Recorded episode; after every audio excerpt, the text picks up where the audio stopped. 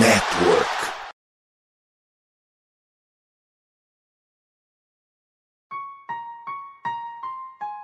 Recently inspired by the city I'm from and all that we've been through just makes me realize that there's nothing that can stop us from being champions. I dedicate this song to Ray Lewis, Baltimore Ravens, and my whole city. Came from the bottom, great to be a champ. Did it on our own, nobody gave us a chance. No matter the odds, keep God in the circle. Now every time it rain, we turn the whole world purple, baby. Purple rain. Estamos começando mais um episódio da Casa do Corvo e agora sim, gente, agora é com alegria, agora é com emoção, agora é com aquele quentinho assim no, no, no peito. Finalmente o time conseguiu uma vitória aos trancos e barrancos, mas foi, né? Eu sou o Cleverton Linhares e estou aqui com o João Gabriel Gelli. Boa tarde, João. Boa tarde, Cleverton. Boa tarde, Manu. Bom dia, boa tarde, boa noite para todos que nos escutam. Sempre bom a gente poder voltar aqui no podcast depois de uma vitória né? Ainda mais uma vitória tão importante como essa dentro da divisão contra aquele que provavelmente é o principal rival do Ravens nessa temporada na AFC Norte. Então, sempre dá, dá aquela motivação a mais pra gente chegar aqui e gravar, né? Tanto que, pô, nem tivemos problemas de agenda nessa, nesse episódio. É, fale por você, porque como vocês já perceberam, o seu Giba Pérez não está aqui. E Manuela Cardoso, boa tarde, Manu. Boa tarde, Cleverton. Boa tarde, Gelli. Bom dia, boa tarde, boa noite, quem está nos ouvindo. E, assim, até a manhã mais cinza de Curitiba eh, fica eh, gostosa quando vem um, uma manhã de vitória do Ravens, eh, pós-vitória do Ravens. Assim, foi uma coisa gostosa e contra rival de divisão parece que é melhor ainda, contra um rival que a gente apanhou bastante na temporada passada e a gente mostrava, não, a gente sabe por que, que a gente perdeu. É coisa gostosa demais, assim. Pois é, 19 Baltimore Ravens, 17 Cincinnati Bengals, vitória dramática no prime time. Somos até o momento os reis do norte. Baltimore Ravens lidera a divisão norte da, da AFC. Baltimore e Pittsburgh separados por Ohio, né? Os dois times do estado ali na, no, no miolo da divisão. Vamos falar um pouco do que deu certo, um pouco do que deu certo, uh, retornos desse jogo, vamos falar de algumas curiosidades, tudo isso você sabe, né? Depois dos recados. Bora lá.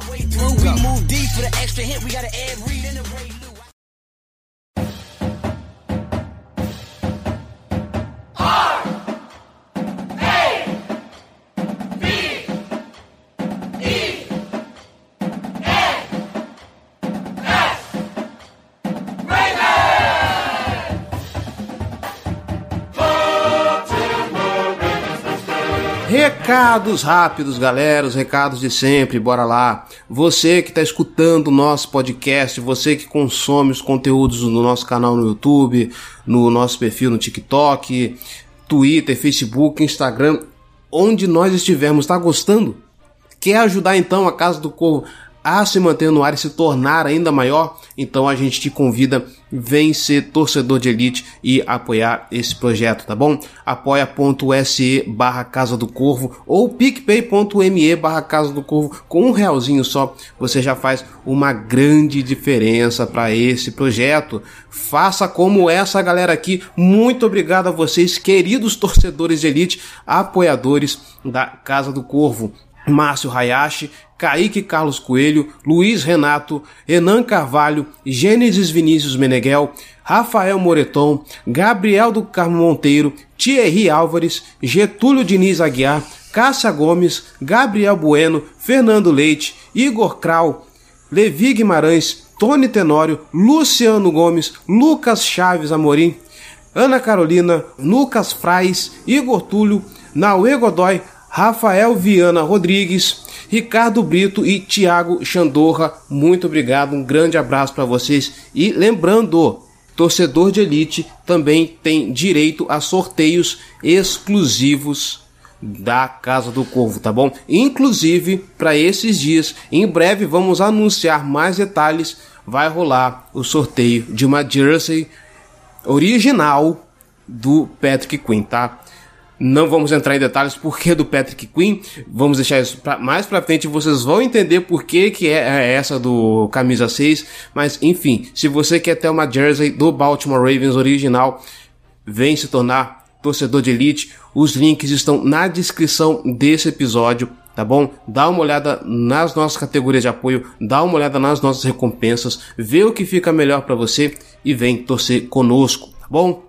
Não quer se comprometer com uma assinatura recorrente, você pode fazer então uma doação simples a qualquer momento via Pix. Casa do Corvo BR, gmail.com é a nossa chave, beleza? De novo, todos os links estarão na descrição desse episódio lá no nosso post do Fumble na net, tá bom, gente? Falando em Fumble na net, Nesse momento eu quero fazer também um convite, ok? A rede FN Network quer conhecer você, nosso querido ouvinte, e ouvinte de qualquer podcast da rede. Nós sabemos que só entendendo seus gostos e a sua rotina a gente vai conseguir trazer cada vez mais conteúdo de acordo com o seu perfil, de acordo com o seu consumo, tá bom? Pra gente que cria, entender como que a comunidade funciona é muito importante pra gente poder falar cada vez mais, mais assertivamente de tudo aquilo que você gosta, né? Não, não adianta simplesmente eu sentar aqui e sair papagaiando tudo se isso não conversar diretamente com você, tá bom? Então, qual que é a ideia da FN Network para esse mês de outubro? Vai rolar uma pesquisa para a gente poder entender como que funciona a nossa audiência, tá bom? Na descrição desse episódio lá na FN Network tem lá um formulário do Google com umas perguntinhas simples que não vai levar nem 3 minutos para você preencher, tá? É muito rapidíssimo. Já que você tá escutando, tá à toa, tá sentadão no sofá, tá no ônibus, pô, Aproveita a oportunidade, já faz agora, já dá aquela, aquela moral pra gente, pra a gente poder entender como é que funciona a nossa audiência, tá bom? Lembrando, a pesquisa é anônima, tá? Se você olhar uma informação e ficar assim, hum, pra que eles vão querer isso? Ninguém vai divulgar nenhuma informação pessoal sua, ela é 100% anônima, ela é única e exclusivamente pra gente direcionar o nosso conteúdo de acordo com as preferências e necessidades da nossa audiência, tá bom? Tua resposta vai ser 100% no sigilo, beleza? A gente pode contar contigo? Pode contar com a sua participação para fortalecer a nossa rede? Então bora lá, juntos nós somos a FN Network. E não se esqueça, já que estamos falando tanto de ajuda, já que estamos falando tanto de apoio, você que está nos escutando, Lembre-se, nós estamos nas principais plataformas de podcast internet afora. Então, se a sua plataforma tem alguma forma de avaliação, dá aquela força pra gente. Lá no Spotify, que agora tem recurso de avaliação, deixa lá suas estrelinhas.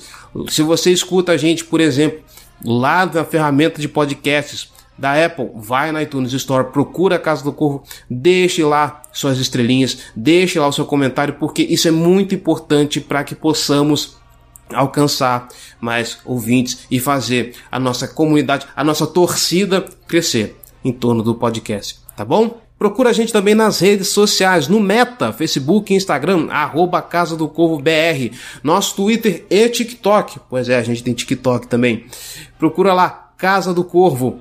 No YouTube, youtube.com barra Casa do Corvo, tá rolando All 22 toda semana pelo João Gabriel Gelli, que tá fazendo conteúdo muito bom. Gente do céu, vocês não fazem ideia de como tá maneiro.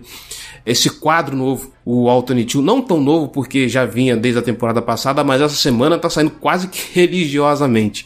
Dá uma moral pra gente lá, tá bom? E se você quiser um espaço maneiro para poder acompanhar os jogos, para poder bater papo, cola lá no nosso servidor no Discord de novo, pela terceira vez, link na descrição desse episódio lá no Fambonanet lá na FN Network, a maior rede de podcasts das ligas de esportes dos Estados Unidos. Tem podcast sobre NBA, tem podcast sobre MLB, tem podcast sobre NHL, tem podcast sobre NFL, afinal nós estamos aqui, né? Não só diretamente sobre as ligas, mas como as franquias que compõem. Então, se você quiser escutar um podcast sobre uma outra franquia, sobre um esporte novo, fica à vontade. Inclusive, a gente te convida aí do outro lado do estacionamento, como diria o Vitor Silva, um abraço, meu querido Vitor, e escutar o Ous News, que é o podcast de beisebol do, da cidade de Baltimore. Tem o Baltimore Orioles lá, se você quiser continuar aqui e descobrir um esporte novo, vai lá escutar a galera. E também a gente convida a escutar os demais podcasts sobre a NFL. A gente tá falando sobre Cincinnati, tem o Rudem BR justamente falando sobre o Cincinnati Bengals. Dá uma moral lá para você pegar o recap desse jogo pela visão do pessoal de Cincinnati. Semana que vem tem New York Giants. Dá uma moral pro pessoal do Big Blue lá, porque com certeza eles vão falar desse jogo contra o Baltimore Ravens, tá bom? E já que você tá aqui, deixa lá o seu comentário, vamos papear um pouquinho. A gente quer saber o que você achou desse episódio, suas impressões a respeito do último jogo, tá bom? É isso. Meu Deus do céu, hoje teve muita coisa, falei demais, deixa eu ficar quieto, vambora pra pauta.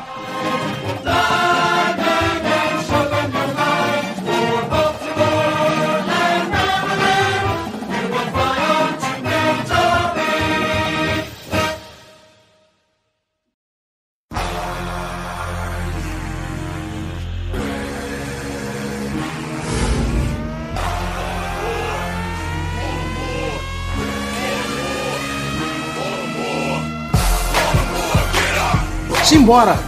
Senhor João Gabriel Gelli, senhorita Manuela Cardoso, podemos começar, porque eu acho que parte do desempenho do ataque passa por aí, mas podemos começar com a principal novidade desse ataque.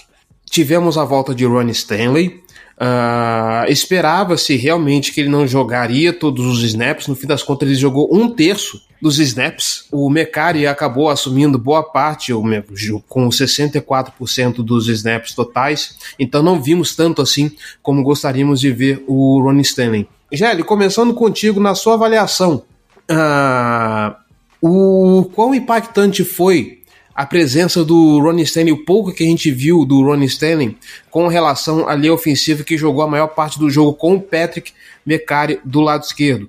Pelo menos o, a percepção que eu tenho é que a, o Ronnie Stanley trazia uma melhora a olhos vistos e por mais que eu entenda a comissão técnica querer cuidar do, do Ronnie, tá voltando de lesão. A última vez que ele tentou retornar acabou piorando a situação dele, então a equipe tá indo com cuidado, tá indo devagar, deixando ele aquecer aos poucos, até um tratamento que estão dando também pro Dobbs, mas eu pessoalmente, se fosse escolher, eu preferia deixar o Ronnie mais tempo em campo. Eu não sei quanto a você. É, é o cenário ideal seria que o Ronnie Stanley tivesse saudável o suficiente para ficar em campo em todos os snaps da partida. Mas é sempre bom a gente ter um jogador desse calibre, desse patamar, voltando né, de uma lesão tão séria como a dele.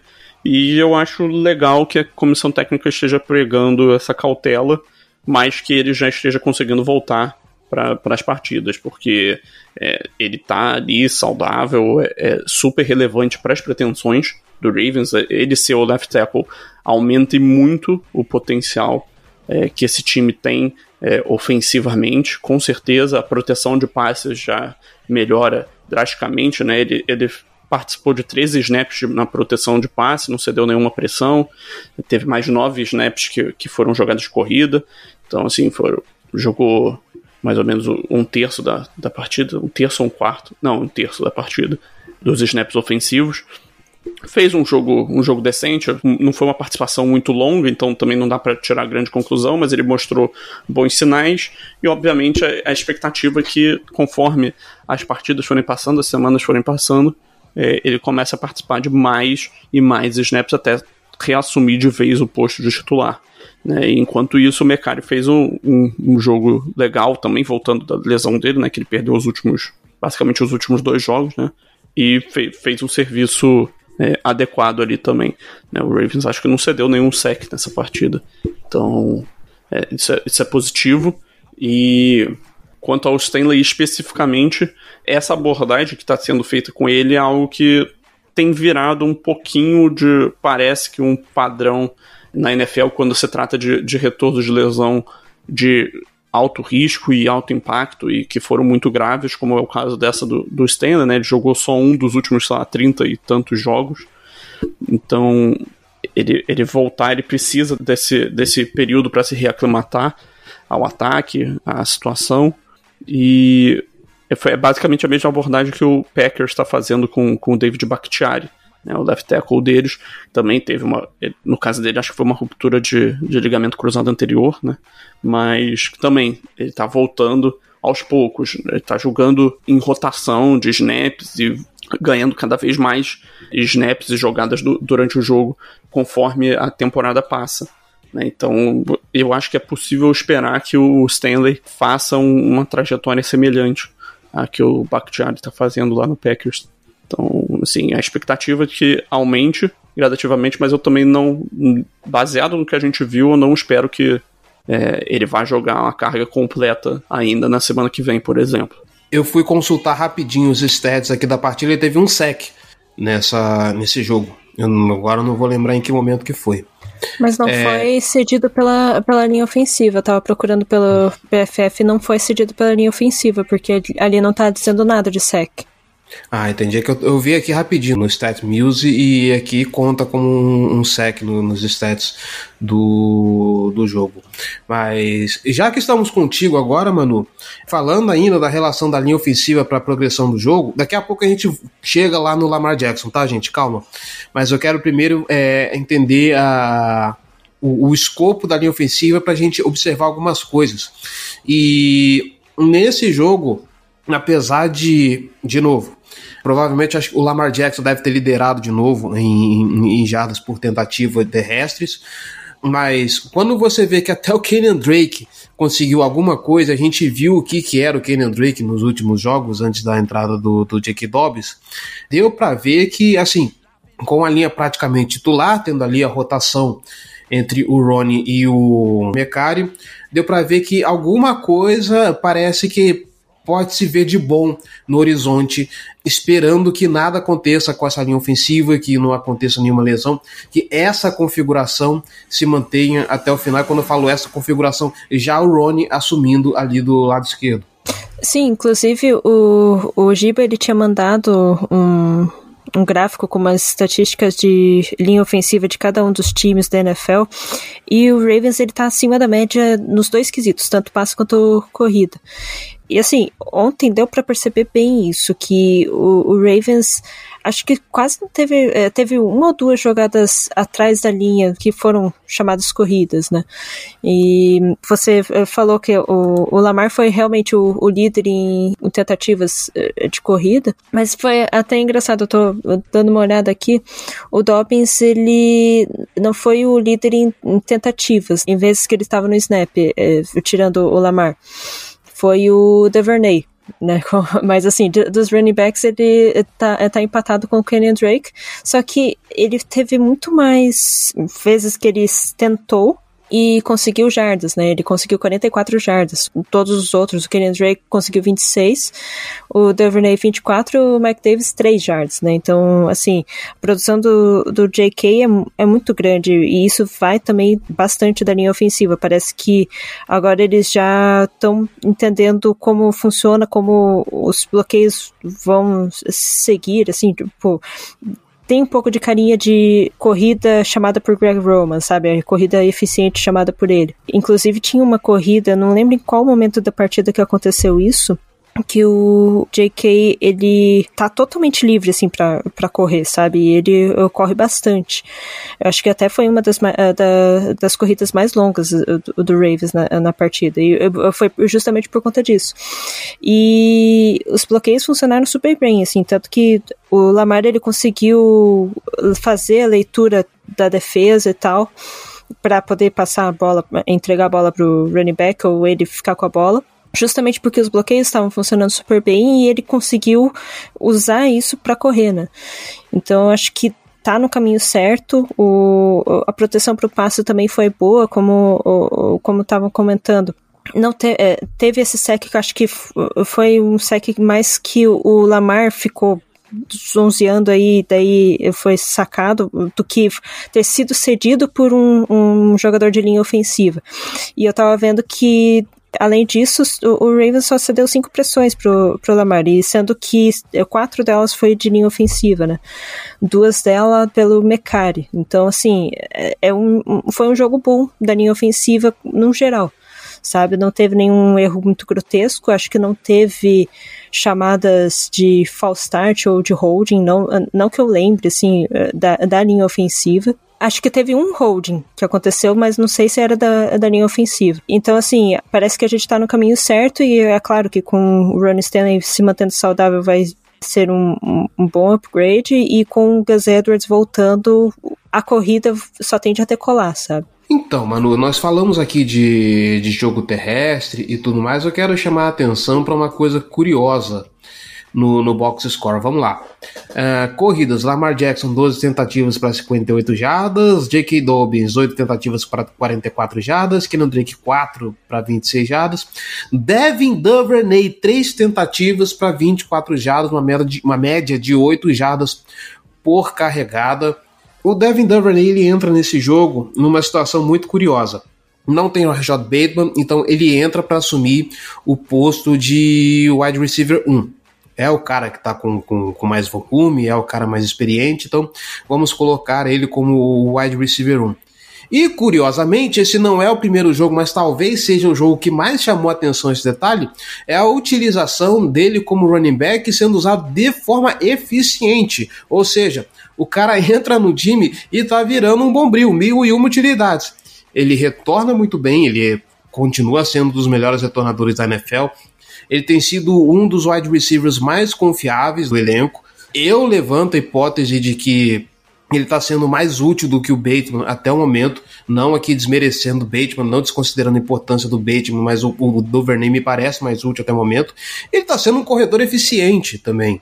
Então, assim, o Duvernay de repente virou pau para toda a obra nesse ataque, né? Ah, com certeza. É mais ou menos o que o, o São Francisco faz com o Debo Samuel, né? O, o, o ele se alinha bastante como running back, tanto que uh, as pessoas até ficavam tirando sarro no ano passado, de, ah, se ele tá alinhando como running back, por que que eu coloco ele no meu fantasy como wide receiver? Então, é, assim, é, é, uma coisa absurda. Mas, assim, eu, eu concordo contigo. Eu acho que o, o Duvernay, ele tá é, tendo um papel bem importante agora na, no ataque. Eu acho que passa muito do dinamismo do ataque, é, passa muito por ele, sabe? De confundir a, a, leitura da defesa de o que, que vai ser um passe, o que, que vai ser um, eventualmente um jet sweep tal, tudo passa por ele, né? Então, é aquele negócio, você tem que ter alguma armadilha a mais daquelas que os times sabem que você tem, né? A gente sabe que tem o, o Andrews a gente sabe que tem o J.K. Dobbins, então colocar mais uma arma que é mil e uma utilidades ajuda bastante nesse sentido, de confundir a defesa. Então, assim, eu inclusive eu tava começando esse jogo pensando assim, como que o Ravens vai reagir sem o Bateman, né? Porque assinou, inclusive, com o Isabella, só que acho que ele nem chegou a, a jogar ontem. E isso até ajudou, tipo, teve um, um target em cima do, do Likely, em cima de outros jogadores.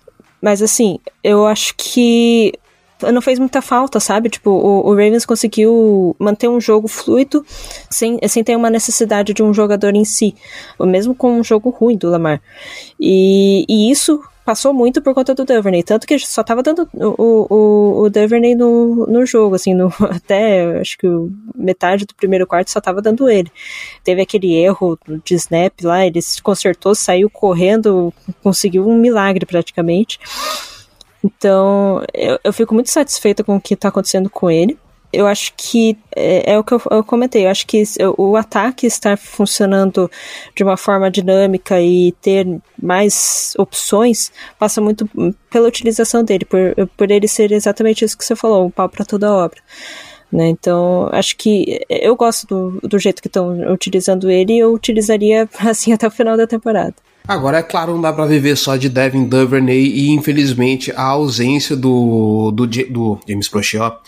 Uh, James Prochet que teve nesse jogo, mas a ausência do Rashad Bateman, Gelli, talvez tenha impactado um bocado no jogo que a gente viu do Lamar Jackson, inclusive no fato de ter um alvo de mais confiança, talvez. Agora acho que a gente pode entrar no mérito do jogo do Lamar Jackson, não sei se você também teve essa percepção de que se aquele jogo da semana passada pode ter sido pior, teria sido o pior jogo dele na temporada, veio esse Cincinnati para talvez puxar esse sarrafo um pouco mais para baixo, né? Afinal de contas, a gente viu aí alguns overthrows que poderiam ter custado o, a partida e que claramente parte desses problemas teve culpa na mão do, do Lamar Jackson.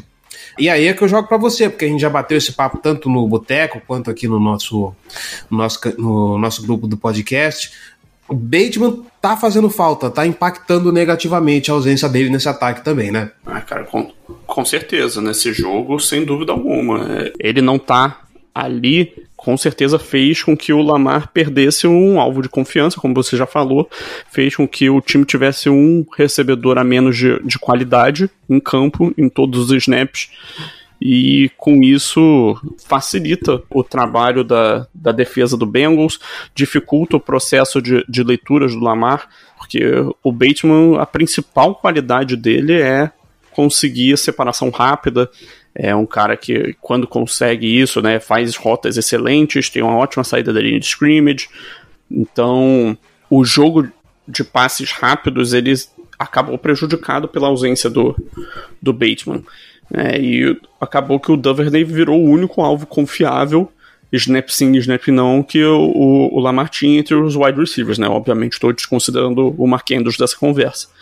E, cara, ter e mesmo assim, né, a gente, por mais que a gente esteja apreciando bastante o que o Duvernay está fazendo nessa temporada, eu acho que até é, ele já está entrando numa discussão que ele está começando a merecer já logo uma renovação, ver se, se a gente já consegue resolver isso logo de uma vez. Eu diria que, assim, ele é um recebedor mediano para bom na NFL, né, no, no cenário geral. É, ele tem essa versatilidade, conseguir participar de um, de um ataque terrestre nessas jogadas de jet sweep.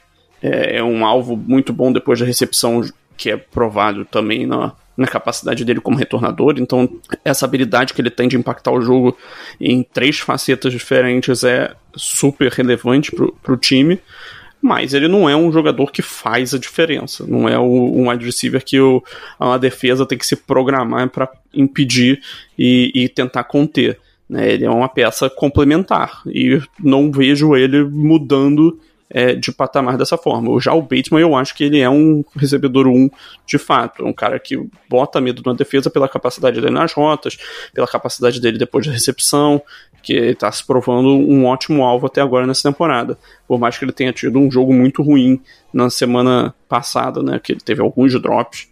Então, com certeza, a ausência do, do Bateman fez falta.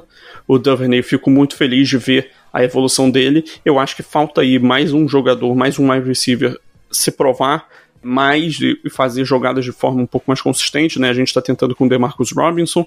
Ele, todo jogo ele tem os seus dois, três targets, né? Mas não, não acho que isso é suficiente. Falta, falta uma peça aí mais complementar ainda, né? Porque, assim, para essas situações, né, em que vai ter algum recebedor dos principais da, da equipe que vai estar tá fora e, e, o Lamar precisa ter alguma outra opção é, confiável para fazer o jogo dele fluir.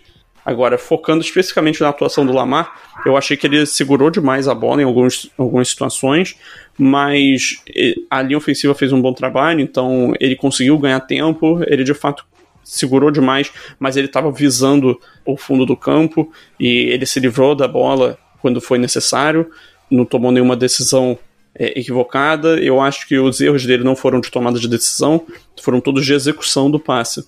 Confesso que eu não estudei a fundo para dizer qual foi o problema em cada uma das jogadas que, que ele falhou, mas foram três ali claríssimas.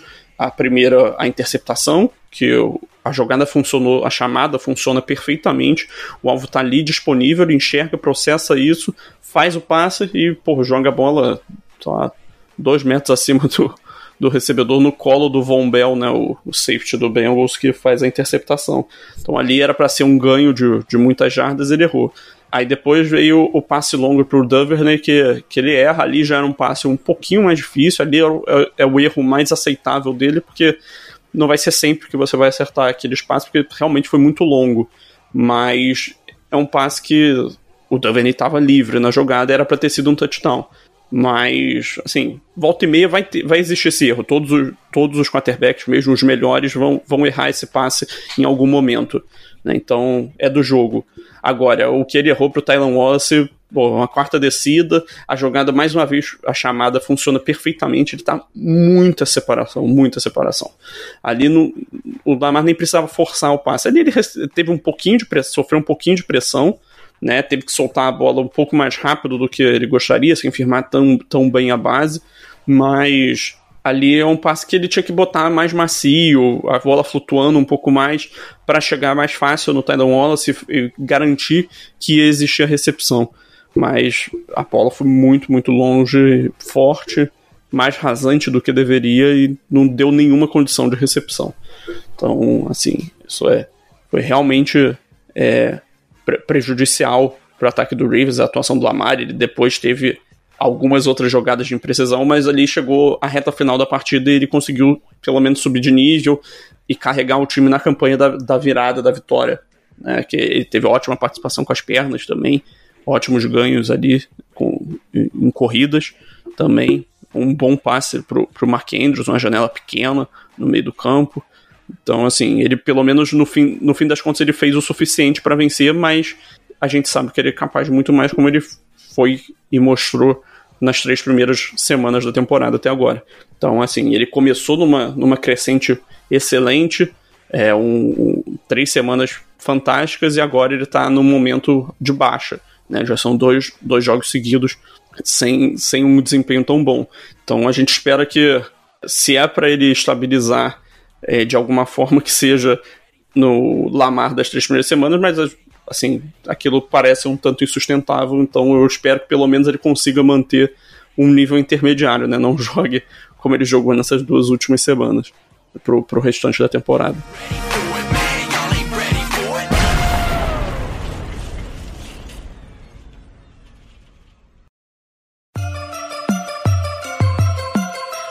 Purple, black and purple, black and purple, black and purple. Black and purple, black and purple, black and purple, black and purple. Virando então a página, vamos falar da defesa do Baltimore Ravens. E é curioso como é que as coisas progridem, né? Vamos lá. Nós viemos de três jogos três jogos onde a secundária do Baltimore Ravens foi bastante explorada.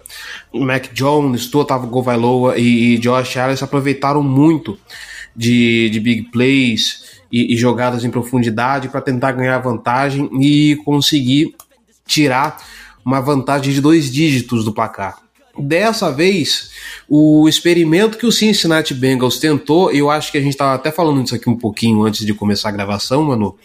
É, o experimento do Cincinnati Bengals foi no sentido contrário. O Zach Taylor tentou não explorar tanto assim a secundária, não tentou desafiar tanto assim os jogadores no fundo de campo, até porque ele imaginou que seria complicado quando você tem Marcus Peters, Marlon Humphrey, uh, Marcus Williams e, e grande elenco é, você tentar fazer esse tipo de coisa ficaria complicado. Já sei o T. Higgins também, que é um complicado, que seria um complicador para o ataque do, dos Bengals, mas de qualquer forma eles tentaram algo que foi bem eficiente.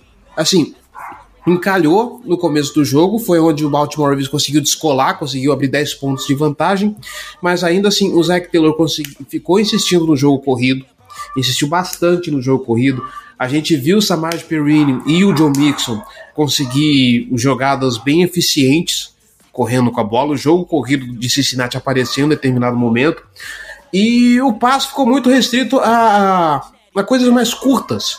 É, era um screen, era um passe ali próximo da linha de scrimmage e, e, e conseguia-se o avanço desse jeito. Um passe, um passe mais curto, onde o jogador conseguia descolar um pouco mais, conseguia produzir mais jadas a respeito disso. Dito isso, Gelli, a gente está vendo que parte disso é consequência da baixíssima pressão que o Baltimore Ravens exerce. Falamos no preview de que talvez essa seria uma estatística muito mentirosa nesse jogo, de que a OL do Cincinnati Bengals ia parecer uma OL decente, uma OL competente, e foi mais ou menos o que aconteceu, né? Eu não sei o quanto que o, Joe Burrow foi pressionado em números, mas assim, no olho deu para ver que assim, a, a, o nível de pressão em cima do Joe Burrow foi baixíssimo para ele poder conseguir desenvolver esse tipo de jogada. É, assim, eu só vou fazer um, um, um ajuste aí na, no começo da sua fala, que você disse que eles não buscaram tanto o fundo do campo. Eu não acho que eles não buscaram, eu acho que eles não conseguiram mesmo. É, eu diria que a defesa do Ravens fez um, um, jogo muito bom nesse sentido, de limitar os ganhos do, dos wide receivers, principalmente. Faltou conseguir é, unir isso com uma defesa terrestre mais consistente, principalmente no do, da reta final do segundo quarto até o fim do jogo. E faltou um pouquinmo também de, de habilidade para marcar é, o Hayden Hurst, porque assim o Marcus Peters e o Marlon Humphrey fizeram jogos excelentes. Eles praticamente não cederam nada. O Jamar Chase ficou bem apagado. O G. Higgins acabou quase não jogou, né? Por conta da lesão que ele tava. E o, o Tyler Boyd também não fez muita coisa. O, o, ataque aéreo do, do Bengals se baseou quase que exclusivamente em passes muito curtos para o check down ou passes para o Hayden Hurst, né? Que inclusive fez um belíssimo touchdown, né? Obviamente, a lei do eixo. Para não dizer que não teve nada, teve um passe pro, pro, pro Jamar Chase, que o Marlon Humphrey estava na marcação, mas aquele passe foi muito bem feito, era meio difícil mesmo é, impedir a, a, recepção, né? Ah, é, e assim, cara, eu vou soar repetitivo, mas existem jogadores que você limita, você não anula. Né? O Jamar Chase está nesse patamar, principalmente a conexão dele com o Joe Burrow. Então, assim, ter contido ele pro, por um desempenho um tanto sumido na partida, já foi uma vitória maiúscula do, do Ravens né, nesse sentido, ainda mais pro, depois do, do que ele fez contra, contra a nossa defesa no, no ano passado. Né? E no caso do primeiro jogo, que foi o jogo da explosão dele, foi contra o Marlon Humphrey, né, marcando ele com frequência. Então, assim, a gente conseguiu conter muito, muito bem o, o Chase. Se eu não me engano, ele teve só dois targets para e 19 jardas quando estava sendo co, na, quando ele estava na cobertura do, do Marlon Humphrey. Então, assim, é um sinal de que ele está voltando a jogar no nível que a gente gostaria, no nível que a gente acredita que ele pode. Eu sou bastante elogioso com a temporada que, que o Humphrey está fazendo até agora. Eu acho que ele está tá jogando num nível muito, muito alto, por enquanto. E aí na secundária, outro jogador que teve destaque nessa partida foi o Pepe Williams, eu acho. É, ele teve, em termos de, de participação mesmo, né? Acho que ele tá ganhando espaço, ele tá ganhando confiança da, da comissão técnica. Teve mais snaps que o, que o Brandon Stephens nesse jogo. É, o Jalen Armour Davis já caiu quase que em desuso, né? É, agora cabe ele mostrar um pouco mais em termos de desempenho e render um, pouco mais, mas eu acho que ele está cavando cada vez mais o espaço dele na rotação. Se ele não é o cornerback 3 nesse momento, ele é o cornerback 4. Então, assim, um ótimo, um ótimo feito com calor de, de quarta rodada também. Sobre pass rush, que você falou é, na, na sua introdução também, é, queria mencionar uma boa partida do, do Jason Pierre-Paul, né? Conseguiu um sec, dois passes desviados, os dois em, em sequência, mas que no fim das contas não serviram de nada, porque a defesa cedeu a conversão de terceira descida. Mas para um cara que estava sem time, chegou no, no, Ravens no meio da semana é, é, da preparação para a semana 4. Né, e já está aqui jogando snaps consideráveis. Eu acho que ele está fazendo um bom papel, tendo impacto. Se quando o Ravens tiver uma rotação mais profunda e mais completa de, de pass rushers, eu acho que ele é capaz de, de ter um impacto ainda maior né, nesse, nesse ataque, pra, pro rest... desculpa, nessa defesa para o restante da temporada. E aí, por fim, teve a questão da, da lesão do Marcus Williams, né, que foi para injury reserve, né, para o deslocamento do pulso, e vai fazer bastante falta, e aí a gente vai precisar de mais impacto do, do Kyle Hamilton para o restante da temporada, para esse miolo de temporada. É, me refresquem a memória. O, o Justin Madubui que tá lesionado, aconteceu alguma coisa? Porque eu sequer, eu não vi aquele no box score, não cheguei a olhar o snap count para ver se ele teve participação. Aconteceu alguma coisa com ele ou ele só tá sumido mesmo? Não, ele teve, ele jogou o jogo normalmente, teve, teve pressão, teve tudo. Foi um dos, um dos jogadores da linha defensiva que mais teve, mais teve snap, inclusive. Ah, tá, tá certo. É porque assim, é, é, eu confesso, é, eu não cheguei a ver todo o, o snap count e olhando aqui no, no box score eu não cheguei a ver. É, assim, ele teve um jogo mais sumido, ele teve um jogo mais sumido do que nos outros, né? Que ele tá, ele tá fazendo uma boa temporada até agora, mas jogou assim, normal, sem, sem limitações. Tá. Titular, e, inclusive. É, e, e, uma coisa que eu queria chamar a atenção, o, e aí eu vou partir para você, Manu, ainda focando na, na na, na, na, pressão do Baltimore Ravens.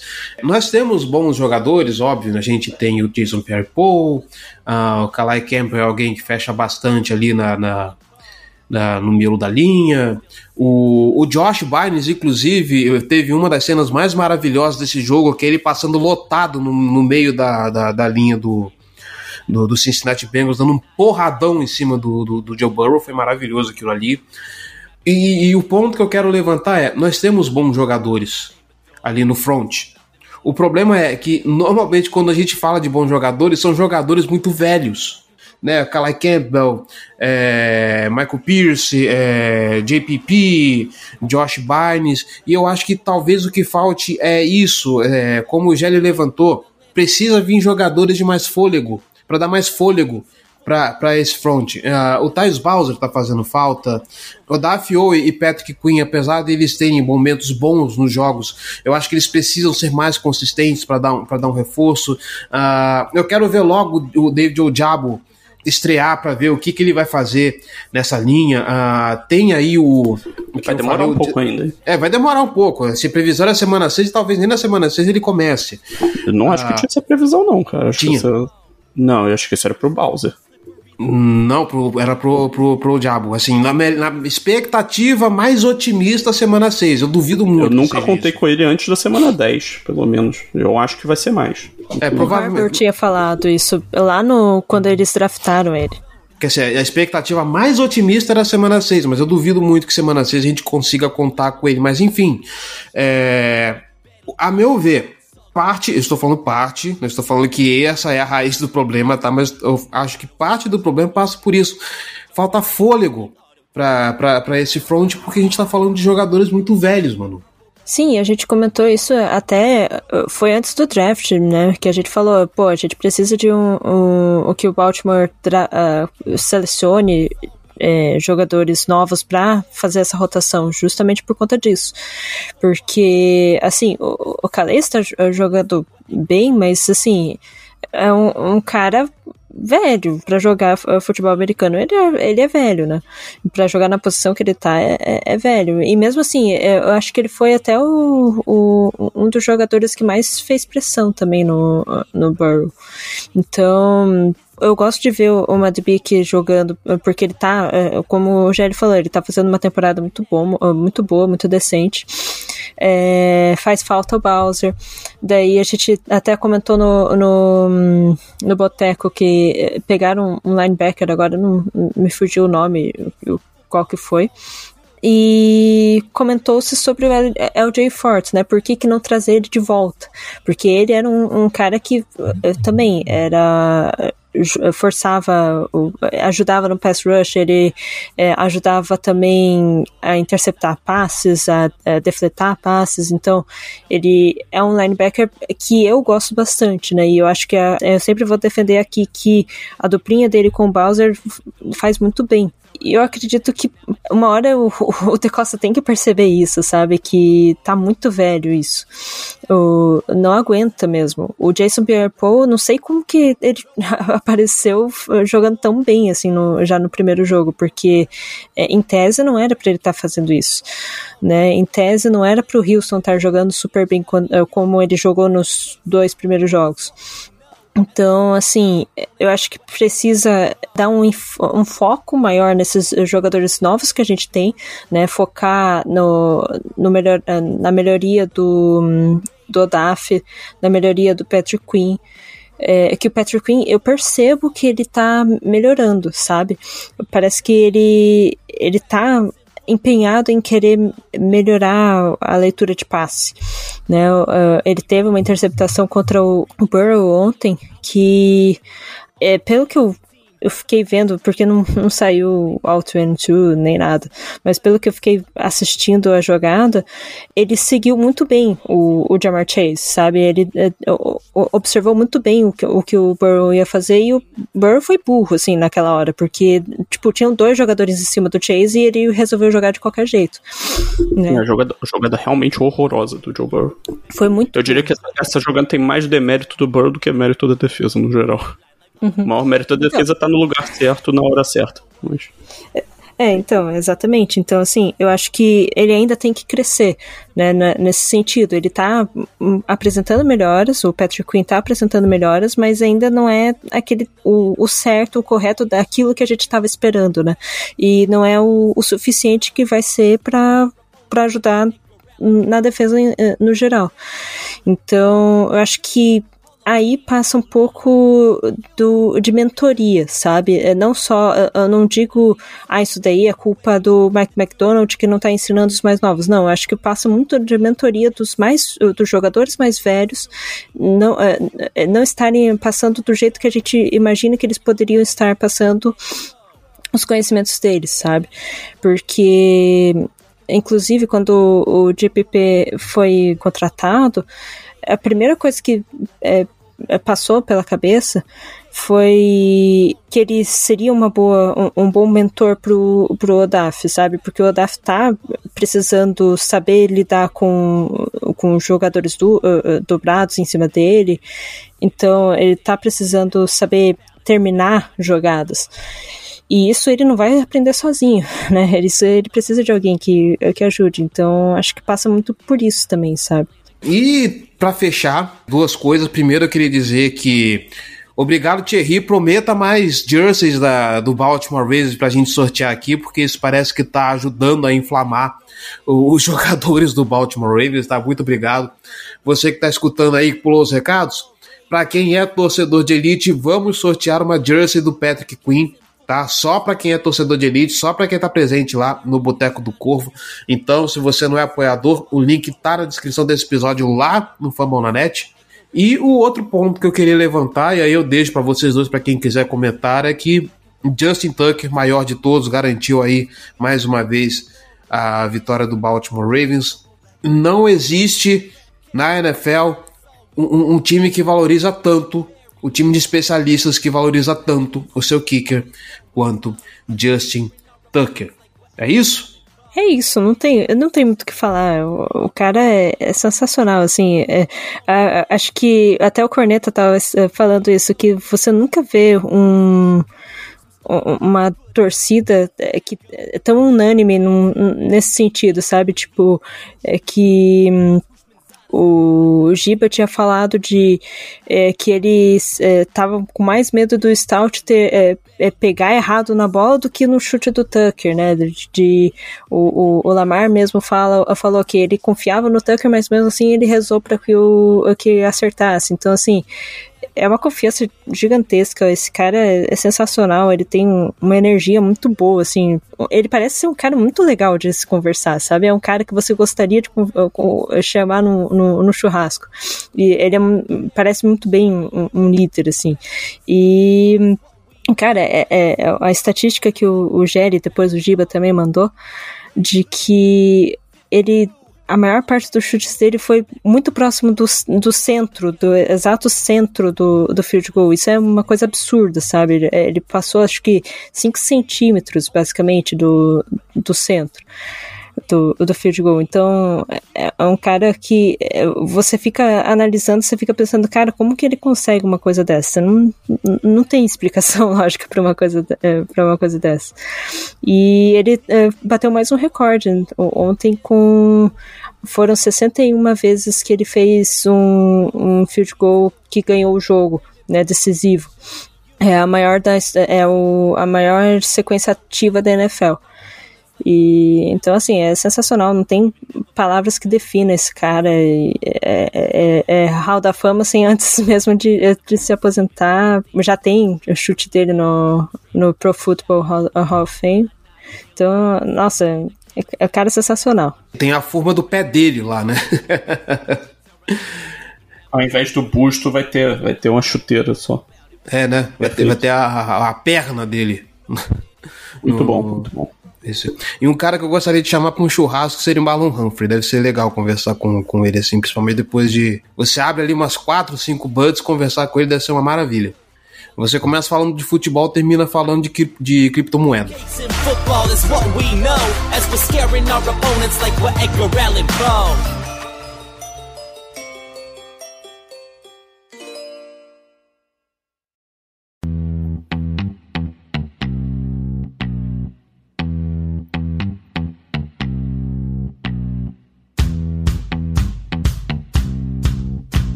Ah, chega de falar besteira, gente. É isso. É, fechamos por aqui. É, vitória no Sunday Night Football. É, vitória, assim, para dar aquela moral, para dar aquele, aquela alavancada no time, né? Começar já a próxima semana contra o New York Giants como líder da, da divisão, sabendo que esse time pode bem mais, vencendo um contender, o que é muito importante. Então, é, eu acho que é isso. João Gabriel Gelli, Manuel, Manuela Cardoso, muito obrigado pela participação, muito obrigado pelas considerações, muito obrigado pelos comentários e a gente se vê semana que vem. Gelli, o que, que tem no On The Clock essa semana, meu querido? Ah, como sempre, é, revisão dos principais calouros de ataque, né, destaques positivos e negativos. Essa semana a gente teve bastante positivos, no caso nenhum especificamente do Ravens, mas quem gosta bastante da NFL como um todo é só ir conferir. E temos no YouTube da Casa do Corvo o All 22, semana passada não teve, essa semana vamos ter ainda com um tema a definir. É isso, e obviamente, se você, já que você está aqui no Famonanet, procura a galera do Rudei BR para você ouvir o recap na visão deles. Semana que vem tem New York Giants, então tem lá o Big Blue Podcast para você escutar como a galera está se preparando para esse jogo. E é, se você quer conhecer um esporte novo, do outro lado do estacionamento tem o Os News para falar do Baltimore Orioles, o time de beisebol da cidade de, ba de Baltimore, com a participação também da Manuela Cardoso. Agora que o time está fora dos playoffs, o podcast triato ou tem produção de conteúdo também, mano? Tem produção de conteúdo, a gente vai falar um pouco sobre a história do time, sobre é, lendas e tal. Eu nem sei se eu poderia estar falando um monte sobre isso, mas em, em si é só isso que eu vou falar. Vai ser bacana, assim, é, é, independente de estar ou não em playoffs, é, é continua, né?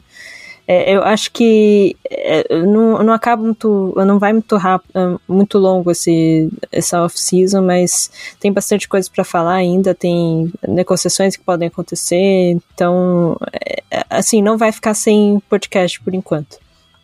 E é isso, gente. Na Casa do Corvo é só você procurar a gente em todas as redes sociais que tem conteúdo sobre Baltimore Ravens, Instagram, Twitter, Facebook, uh, TikTok, a gente está tomando conta de tudo. Nos vemos ainda essa semana para falar de Baltimore Ravens e New York Football Giants, New York Giants que está surpreendendo essa temporada, tá certo? Então, gente, até essa semana. A gente se vê em breve. Até mais.